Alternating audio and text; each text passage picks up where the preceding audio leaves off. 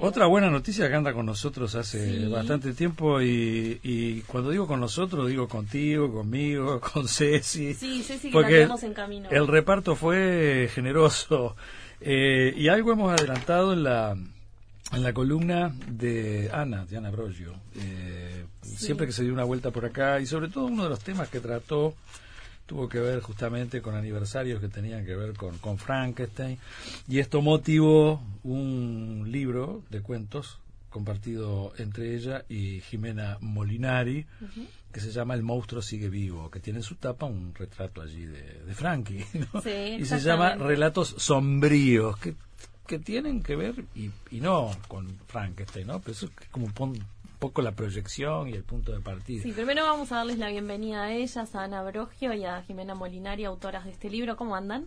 Muy bien. Bueno, Anita ya es de la casa. Pero Ana como escritora. Hoy. Como escritora. Hoy como escritora, no como profe. De, Ahí está. De aquí del Tungue, la recibimos una vez por mes para hablar un poco sobre historia del arte. Eh, la vez pasada, que fue la semana pasada, que tuvimos la última columna del año, que le digo a Anita, ahora vamos a comentarlo porque no lo dijimos, en, dentro de poquito Ana se va de viaje, así que retomamos ya el próximo año la columna. Exactamente, así es, y bueno, traeré algunas novedades de aquellas tierras un tanto exóticas. Esperemos, esperemos verte, eh, eh, este, esperemos verte vestida a tono. Totalmente. Te, queremos con... porque va a estar por Texas. Vamos a, situar un poquito la Un sombrero a lo cowboy y, botas. Sí, totalmente. Así que. Las botas, las botas, las tengo, dijo ella. Sí. Entonces, bueno, ya está. Me llevo las botas para allá. Bueno, son, es lo más común que tenemos, ¿no? Las botas tejanas por acá, sobre todo ustedes, ¿eh? suelen, ¿no? Totalmente. Ahí, ahí, está llegando Ceci García, ahora en un momentito ya la vamos a recibir aquí, que nos va a acompañar también, porque estuvo repasando un poco la lectura de este libro. Y como decíamos, este, estos relatos eh, sombríos surgen bueno, con un aniversario muy especial, los 200 años de la primera publicación de Frankenstein por Mary Shelley. Eh, y lo hemos hablado bastante aquí en el programa, ¿no? Porque ustedes realizaron más de un encuentro vinculado a este tema, ¿no? Vamos a arrancar por ahí, ¿les parece? ¿Nos cuentan un poquito de eso? Sí, claro. Nosotros, este, bueno, eh, tuvimos el honor, siempre lo decimos, eh, de haber, este tomado esta, esta bandera de, de, la conmemoración a los 200 años de la primera publicación de, Frankenstein o el moderno Prometeo de Mary Shelley. Eh, esto sucedió en 1818, por tanto, el año pasado se conmemoraron los 200 años, hicimos un encuentro en la Biblioteca Nacional el 8 de noviembre, del cual hablamos aquí en, en esta casa. Y bueno, este, ¿Fueron, allí... ¿Fueron las únicas ustedes que hicieron algo al respecto? Porque en el resto del mundo hubieron cosas, ¿no? Y creo que lo comentamos contigo. Pero acá en Uruguay... acá en Uruguay... no no se hizo prácticamente nada. Una charla muy breve en el marco de la Semana Negra, pero nada más, o sea, homenaje o evento el que hicimos nosotras. Por eso tenemos el honor y el placer de haber sido las que organizamos el homenaje a nada más y nada menos que Mari Chile. Sí. Aparte. Y en la Biblioteca Nacional. Además de que ese, ese homenaje estaba en el marco de la presentación de nuestro primer libro de ficción, que es Tesla Mundos Alternos 1, que ese sí es de ciencia ficción y bueno, y haciendo el, el, el encuadre era el homenaje a Mary Shelley y una exposición a propósito de, de, ella y de su creación y de su criatura. Y bueno, y en ese marco hicimos la presentación en la, en la sala Julio Castro. Y recordamos a Bram Stoker, porque fue su cumpleaños mm. el mismo día. El mismo día, el 8 de noviembre, cumpleaños de Bram Stoker, el, el padre del, del, Drácula más moderno, porque en realidad Polidori en aquella, en, en es el, creador de vampiro, después Bram Stoker de Drácula, y bueno, el día de cumpleaños de Bram Stoker hicimos el homenaje a Mary Shelley y presentamos nuestro libro Tesla. Más redondo imposible, ¿no? Las fechas como que invitaban a que, se diera todo eso. Bueno, además cuentan un poco, además de, antes de meternos un poquito en los relatos, cuentan un poco la, historia también de, de Mary Shelley. Eh, bueno, ella es hija de filósofos, ¿no? Padre anarquista, madre feminista. O sea, viene con una historia súper interesante. Eh, ¿Cómo fue que ustedes se contactaron con esta autora y, abordaron un poco su obra? Bueno, eh, yo, yo arranco yo. sí, es como un poco personal también. En mi caso, por ejemplo, digo, es una de las primeras escritoras que leí. Eh, claro, no la conocí eh, al inicio en la lectura, porque a Frankenstein todos lo conocemos a través del cine, en realidad, o sea, de la cultura pop, y, y después, bueno, investigué esto en mi adolescencia, ¿no? O sea, amén de muchos años atrás, este, y allí tomé contacto con, con Mary Shelley y con los autores más clásicos, ¿no? Mary Shelley, Bram Stoker, este, con, con los personajes, los monstruos más clásicos del cine, ¿no? O sea, Drácula, Frankenstein, el hombre lobo, y bueno, y de ahí no paró nunca mm. más. Es una pasión que se te despierta, ¿no? Eh, a mí también, yo no recuerdo no tener en casa eh, Frankenstein. O sea, no, no sé cuándo lo leí por primera vez, pero hace muchísimos años y tengo varias versiones aparte, este, varias, ediciones, es un libro que me encanta, así como Dorian Gray. Este, algo, algo hablamos contigo, Ana, pero ¿cuál, cuál es el...? Porque está como muy tergiversado el Frankenstein original de, de la autora a, los que fueron después al cine. Yo incluso recuerdo uno muy, muy gracioso. Eh, que era el de la familia Monster, este, que era una serie que se pasó hace muchos años en Canal 4, que era fantástico porque este, yo qué sé, de repente venía todo asustado el que hacía de Frankenstein. El personaje entraba corriendo porque le habían dicho en, la cuadra que había un monstruo suelto. todo venía todo. Eh, pero digo, ¿cuál es el. ¿Cuál es el. A, a, quién el, el, original? Eh, tiene valores que, que, después medio como que lo transformaron también en otra cosa. Lo que pasa es que se convirtió en un mito pop. Entonces, a la, en el momento en que se convierte en un mito pop, pasa a ser de todo el mundo y todo el mundo lo reinterpreta pasa a ser como una especie de metáfora que se interpreta constantemente. En un principio, lo, hemos conversado acá, era un, era un ser hecho de varias partes de hombres muertos, que lo hizo Víctor Frankenstein, el, el científico, y cuando sale a luz y cuando este, comienza a desarrollar su vida, es un ser totalmente, es refinadísimo, empieza a explorar el mundo de sus sentimientos, aprende a leer, escribir y es muy este muy superior a los seres humanos en muchas cosas, es más fuerte, es más rápido. Y bueno, este, pero esa es la primera imagen de Frankenstein, la imagen del libro. ¿no? Este, pero después, bueno, a lo largo del siglo XIX tuvo lecturas y a lo largo del siglo XX también tuvo otras lecturas que tienen que ver con eh, situaciones políticas, situaciones sociales y con la reinvención constante de la mitología pop en sí, que responde a las diversas épocas y a los diversos, este, digamos, intereses o los diversos momentos culturales, ¿no? A los que nos hemos, este, hemos vivido, ¿no? Como sociedad y como cultura. Lo mismo pasa con Drácula. Totalmente. Así que en realidad este, la reinterpretación es inherente. Aparte, cuando vos escribís algo ya deja de ser tuyo. O sea, Mary Shelley eh, creó este personaje, pero de inmediato deja de ser de ella porque las primeras adaptaciones son en teatro y luego ella hace dos este, eh, ediciones más. Y bueno, y después de ahí eh, es de todos. Pero en cada momento histórico el autor que lo lleva a cabo le va a dar su propia interpretación dependiendo de los tiempos que vivimos, que en realidad es el concepto mismo de remake. O sea que muchas veces la remake es eso, es el rehacer algo dándole nuevos matices.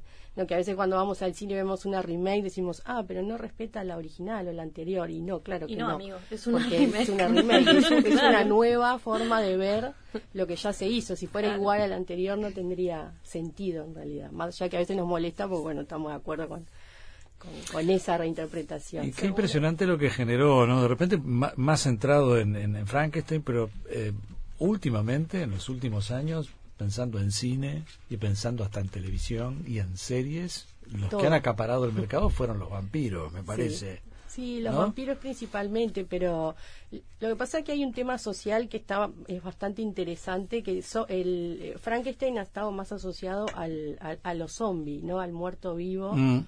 ¿no? Que es discutible si Frankenstein es o no un muerto vivo. Incluso en un momento hablamos de, de, hacer un tema de investigación al respecto. Como que serían varios muertos vivos, ¿no? En uno.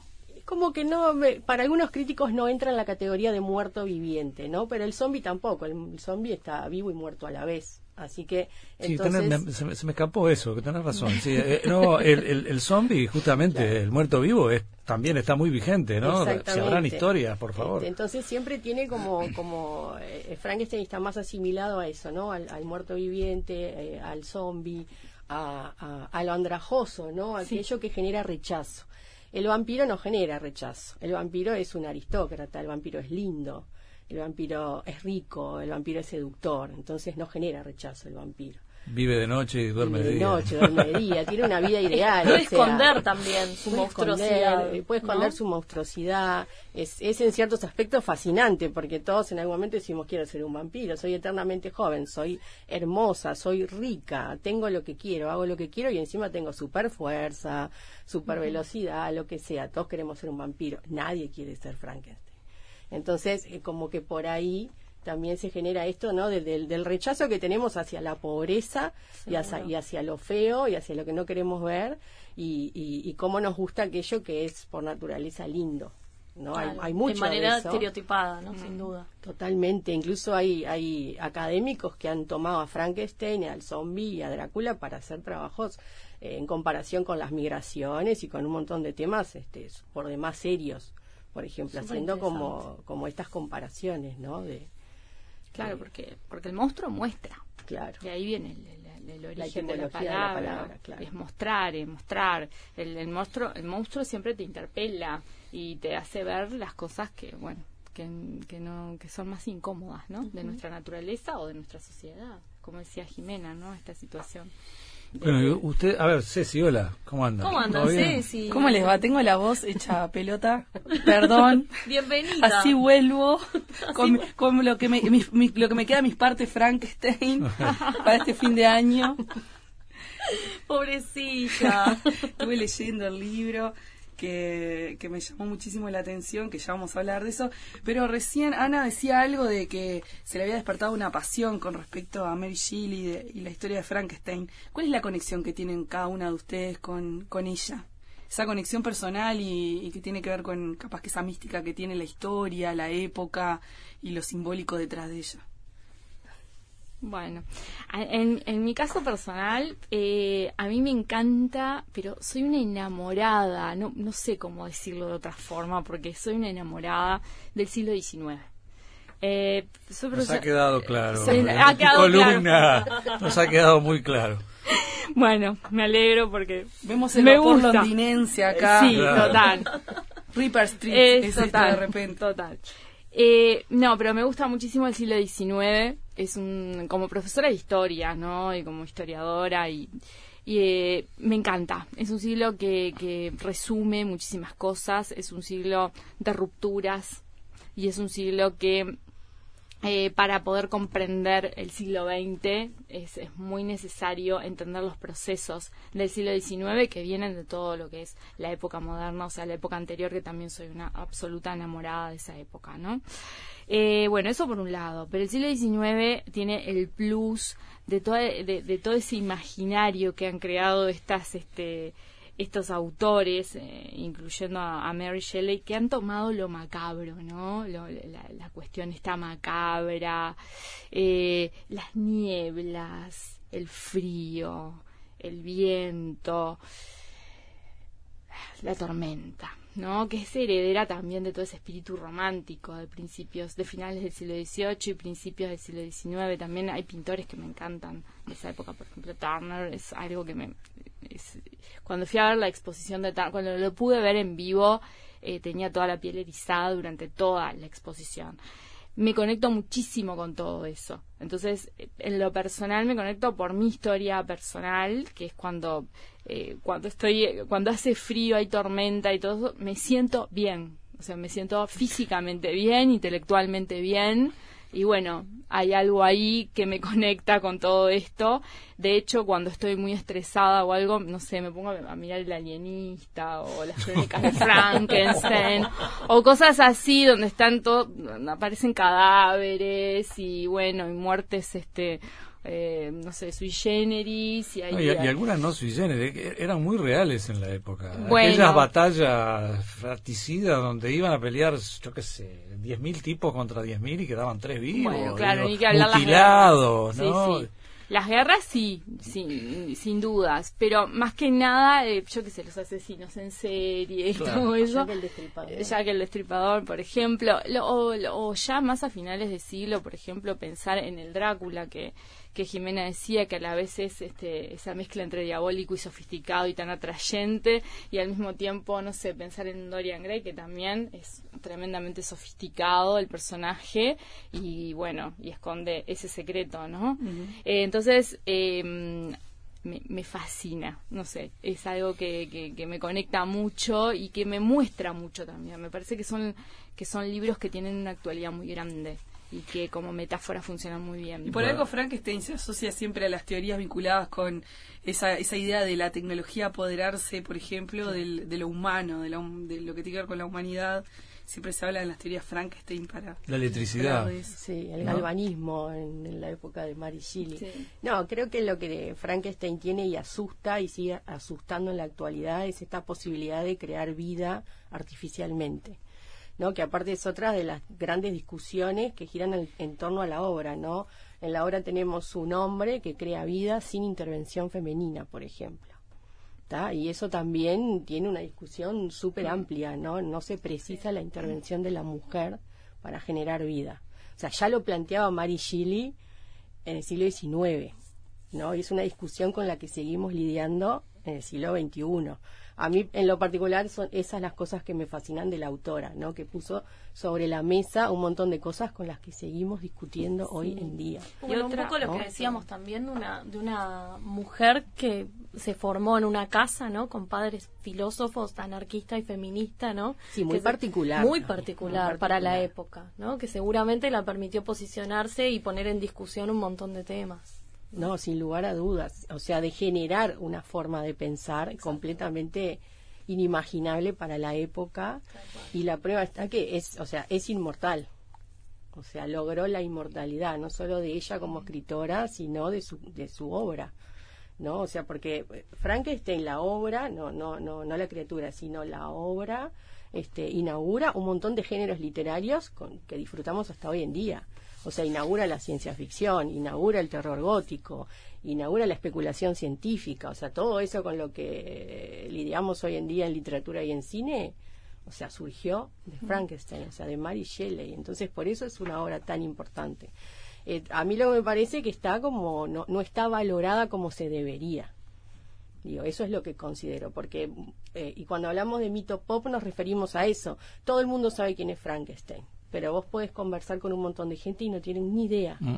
quién lo escribió. Claro, no saben el nombre de la autora. Exactamente, y eso es Exactamente. lo que nos pareció el año pasado cuando iniciamos todo este camino, que no podía seguir pasando. Y, y que mucha gente piensa que es una obra de cine, Totalmente, netamente, porque y no una la- obra la- literaria. no, porque las primeras interpretaciones cinematográficas fueron enseguida, que en 1910 es la 1910 es la de Edison. La de Edison, y de ahí no paró. No paró. Mm, No paró. Exactamente. Bueno, hay que ir a una pausa. Eh, vamos a hablar un poco del libro. El monstruo sigue vivo, relatos sombríos. Ana Brogio y Jimena Molinari, las autoras que están acá conversando con, con nosotros. Este, bueno, con, con Cecilia, con Carolina, conmigo, porque eh, todos hemos recibido un, un libro y lo hemos disfrutado. Así que bueno, eh, de ahí viene un poco el, el convite y el encuentro. Pero ya vamos a la pausa que la está pidiendo Pablito hace rato. Vamos arriba, Pablo. Es genial, acá se están pasando piques de series, Series que tienen que que, ver, que podrían estar en estos relatos sombríos. sangre. sí, Y drogas sí, ya veo. alucinógenas. Mm, Bueno, eh, Para cuando uno está mal, ¿yo?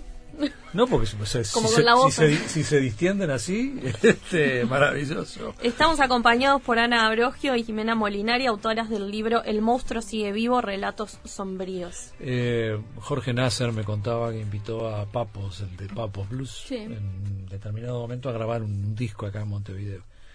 Y parece que llegó a la casa de Jorge Nasser, él lo contaba, y en la noche dijo, che, este, que te sirvo algo para distender, una copita de algo. Y Papo le dijo, no, no, buscame unos videos de eh, monstruos, Frankenstein, sangre, este, tráeme ese tipo de películas terroríficas que yo me miro un par de esas y quedo fenómeno. quedo, quedo tranquilito, Claro. no tengo problema. No, es que sí, yo me quedo tranquila esas cosas.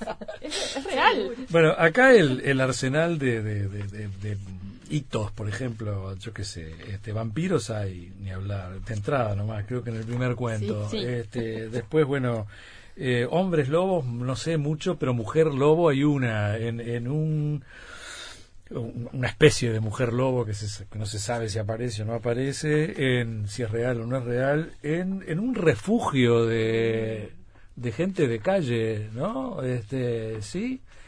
Este, y, Ah, sí, en siete gotas Sí. de y, y, y de Frankenstein mucho no, no, no, no, no- no vi, pero, pero un poco como que, bueno, esos elementos están en los cuentos de ustedes, ¿no? Y, y, y de repente como, como traídos acá, ¿cómo se llama la ciudad, el pueblo? Carcosa, ¿cómo es? Carcosa, hay un Carcosa. pueblo, ¿no? Que aparece en más de un cuento. Sí. ¿no? Sí, eh, sí, está el- eh, una época pasada y de repente uno que se manda un WhatsApp y te traen al presente y una historia en- que puede ser en, en un mini market o en una casa con una barbacoa.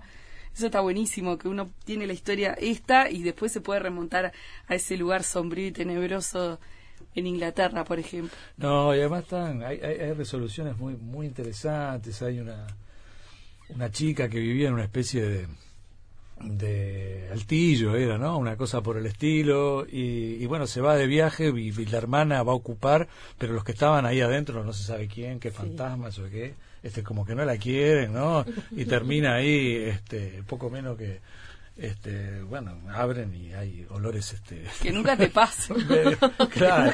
Pero, Este, pero ¿cómo, ¿cómo fue un poco la, la, la búsqueda de escribir estos relatos sombríos? Eh, Capaz que empezó previo a, a estos 200 años de, de, de Frankenstein y de Mary Shelley, o no sé, o, o surgió la idea después. ¿Cómo arranca un poquito esa historia de de los, textos, relatos de cada uno? Claro, los textos siempre, siempre están.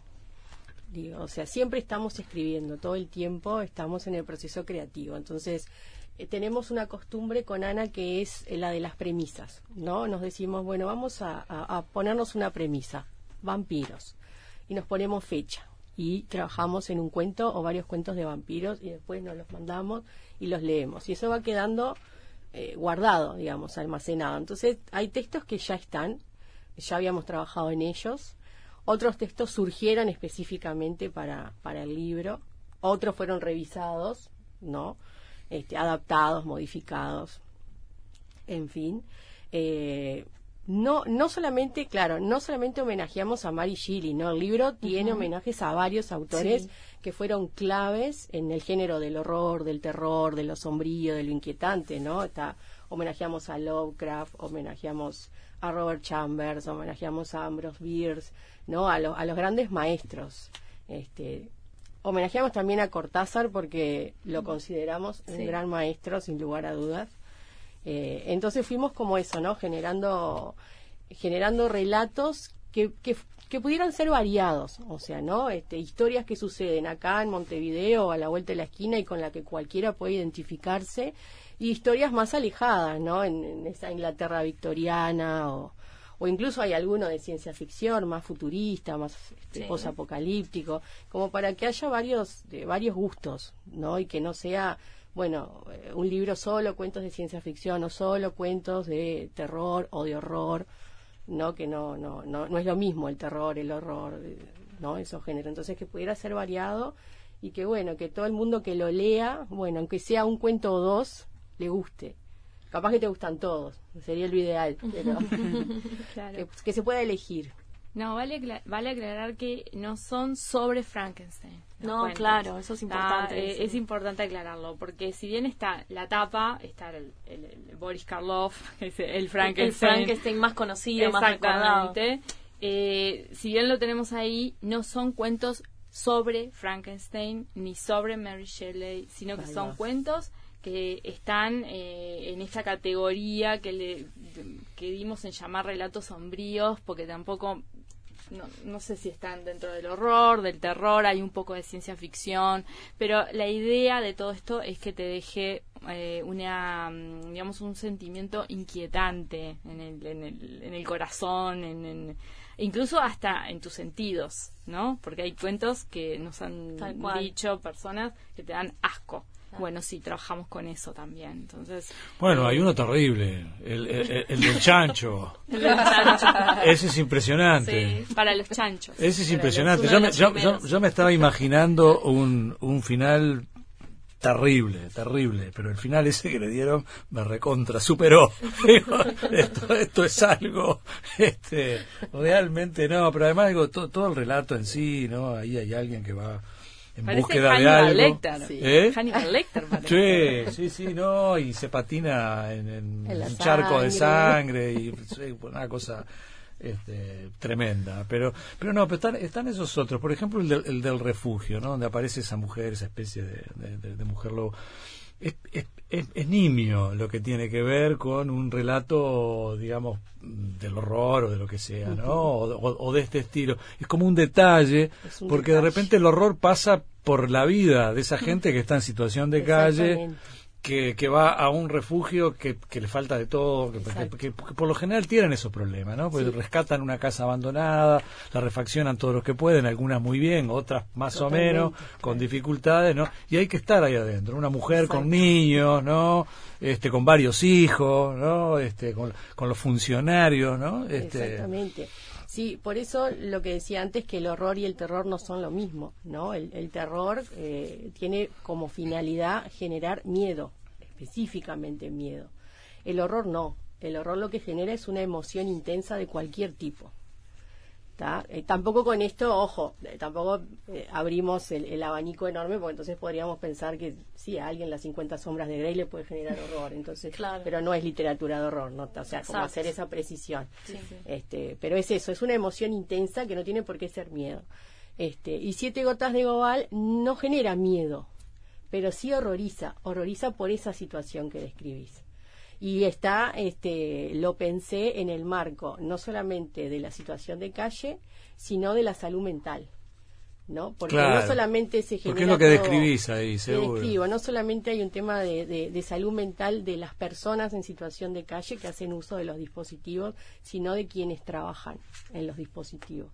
¿no? Entonces, esto de jugar con la realidad, qué es real, qué no, qué veo, y cómo esa persona va quedando al margen, ¿no? exactamente. El funcionario que tiene que suministrar este, medicamentos para tranquilizar a la gente que está ahí. Vos decís que, bueno, todo, todo el que está ahí toma algo para, ¿no? Para pasarla un poco mejor. Pero en determinado momento, cuando le empiezan esos trastornos al funcionario, a él también le dan algo para sedarlo, ¿no? Y entonces ahí hay como un juego. Hay un juego, sí. Es, es una forma, a ver, la literatura de, de terror y de horror tiene esta posibilidad, que la tiene cualquier género, ¿no? Está como en el escritor la use o no, que, que, aparte es uno de los géneros, junto con la ciencia ficción, más vilipendiado, ¿no? El terror es un género menor, es un género categoría B, es superfluo, y sin embargo es uno de los que más crítica social tiene. Si el autor así lo desea, ah. a través de este tipo de, de descripciones, puede hacer mucha crítica social al sistema, a lo que sea, a la política, a cualquier cosa. ¿No? Y eso es como eh, parte de lo que quisimos generar mm. también en algunos de los cuentos. Por eso lo que le decía, no en todos, porque tampoco la idea es, bueno, esto es todo crítica social, es terror, en definitiva, que es, ¿no? Pero sí en algunos el poder eh, valernos de, de lo mágico, de lo sobrenatural o de lo monstruoso para describir situaciones que sí, en la vida real son monstruosas pero si no lo llevas al terreno de lo sobrenatural o de lo mágico, por ahí la gente capaz que no te leen un artículo académico sobre situación de calle. No, pero capaz que sí te leen un cuento de terror y aprovecho como autora a hacer determinadas precisiones o críticas a través de eso. Sí, haciendo alusión también al biopoder, ¿no? Totalmente. el tema de la medicación en de la medicación, claro. Digo, eh, surge aparte de una anécdota verídica yo hace 10 años que trabajo en un programa para de atención a personas en situación de calle, surge de una situación vivida por mí misma en realidad, es como una cuestión autobiográfica. Este, obviamente no vivida con los matices monstruosos y sobrenaturales que tiene el cuento, ¿no? Si no ya estaríamos en un en otro tipo de programa. o tendríamos otro tipo de problemas. O tendríamos otro tipo de problemas, no sé. Ana, eh, vos ahí eh, un poco por lo que planteabas por tu bueno, por, lo que estudias y por lo que trabajás, metes una suerte de vampiro ahí, este, eh, con la mitología, con Apolo, ¿no? Este, aprovechás ahí para mezclar un poco tu, tus conocimientos con también un poco, ¿no? Eh, estos cuentos o esta serie. Sí, eh, el taller del tiempo. Sí. Sí, en ese cuento lo que hago es tomar al Cavalieri Bernini, Ah. que fue encargado de eh, la, este, la reformulación de la Roma barroca. Este, este artista, escultor y arquitecto de, de, de esa época en Roma. Y bueno, y tenía muchas, este, digamos, muchas prebendas eh, de parte del Papa, porque bueno, era un gran artista y los papas eran grandes mecenas y admiraban el arte por un tema político que lo hemos hablado pila de Sí, veces sí, aquí. sí. Y bueno, este, pero además está la belleza en sí también, ¿no? Entonces, este, lo que, lo que, lo que hago en ese cuento es tomar un, un mito eh, preexistente, que es el, el, mi- el mito de, de Dafne, de mm, este y bueno y hacerle como una relectura en el cual eh, por el cual este hay, un, un mundo que se destruyó que tiene como una especie de- de- de mirada posapocalíptica si se quiere y quedan este queda el artista Bernini que a través este, de una escultura va a darle vida a este nuevo mundo, ¿no? Y va a crear un nuevo panteón de dioses para una criatura que no que nunca revela su, su identidad, pero que sabemos que trabaja para un para un amo, para un amo mayor. Y ¿Dónde que, está y que el- tiene que suministrarse el alimento. Tiene que suministrarse el alimento para claro, tiene que dejarlo vivir lo suficiente como para que él pueda vivir y para que él pueda también hacer su obra, el maestro Bernini, ¿no? Entonces, este, bueno, allí hay una relectura de un mito. Eh, ¿Cómo se puede acceder a este libro? ¿Dónde está? ¿Dónde lo pueden encontrar? Bueno, este libro está en Puro Verso, eh, la librería de 18 de julio. eh, y después a través de nuestras redes, Escritores Alternos, eh, Instagram, Facebook y nuestros teléfonos también. Bien. Esto Eh, es, es una edición de Irrupciones. Es de Porque no- Irrupciones, No, lo- sí, no sí, lo mencionamos sí. es una edición preciosa. Sí, Además. es linda, es linda. Sí. Eh, a través de, de las redes entonces de escritores alternos en Puro Verso, dijeron. sí, Puro, Verso, Librería. Y quieren pasar su contacto. Sí. Sí, Eh, no hay ningún problema. Ana 099-631752. Y el mío es Ximena 091-496488. Buenísimo. Atención que no son ni tres, ni cuatro, ni cinco, ni seis cuentos, son un montonazo. No, no tengo ni idea de cuántos, no los conté. eh, no son largos, no son muy extensos y eso da Todo el libro es de una lectura muy Sí, rápida, sí, sí. súper amable. además. muchos, pero muchos cuentos. eh, O Así sea, que como tenga- que pasar al otro cuenta. y avanzar, lo cual está buenísimo. Felicitaciones por el trabajo. Muchas Eh, gracias. Con Anita nos reencontramos el próximo año. Lindo Sí, para sí, sí, lindo sí. lindo para distenderse en la playa ahora. Era una casa afuera, vacía, Sí, sola, claro. en en la algún noche. balneario desolado. en la noche. Bueno, en la noche no está mal. La noche no. No está mal. Una noche lluviosa, bueno. Puede andar. Una casona o acá en el. Prado, en el lugar Prado también. Sí, Muchísimas gracias. Muchas gracias. Gracias eh. bueno, hasta el año que viene, Anita. Muchas gracias también. eh. Gracias. Comunicate con nosotros. 2915 1050. Estás en el Tungelé. Estás en Radio Uruguay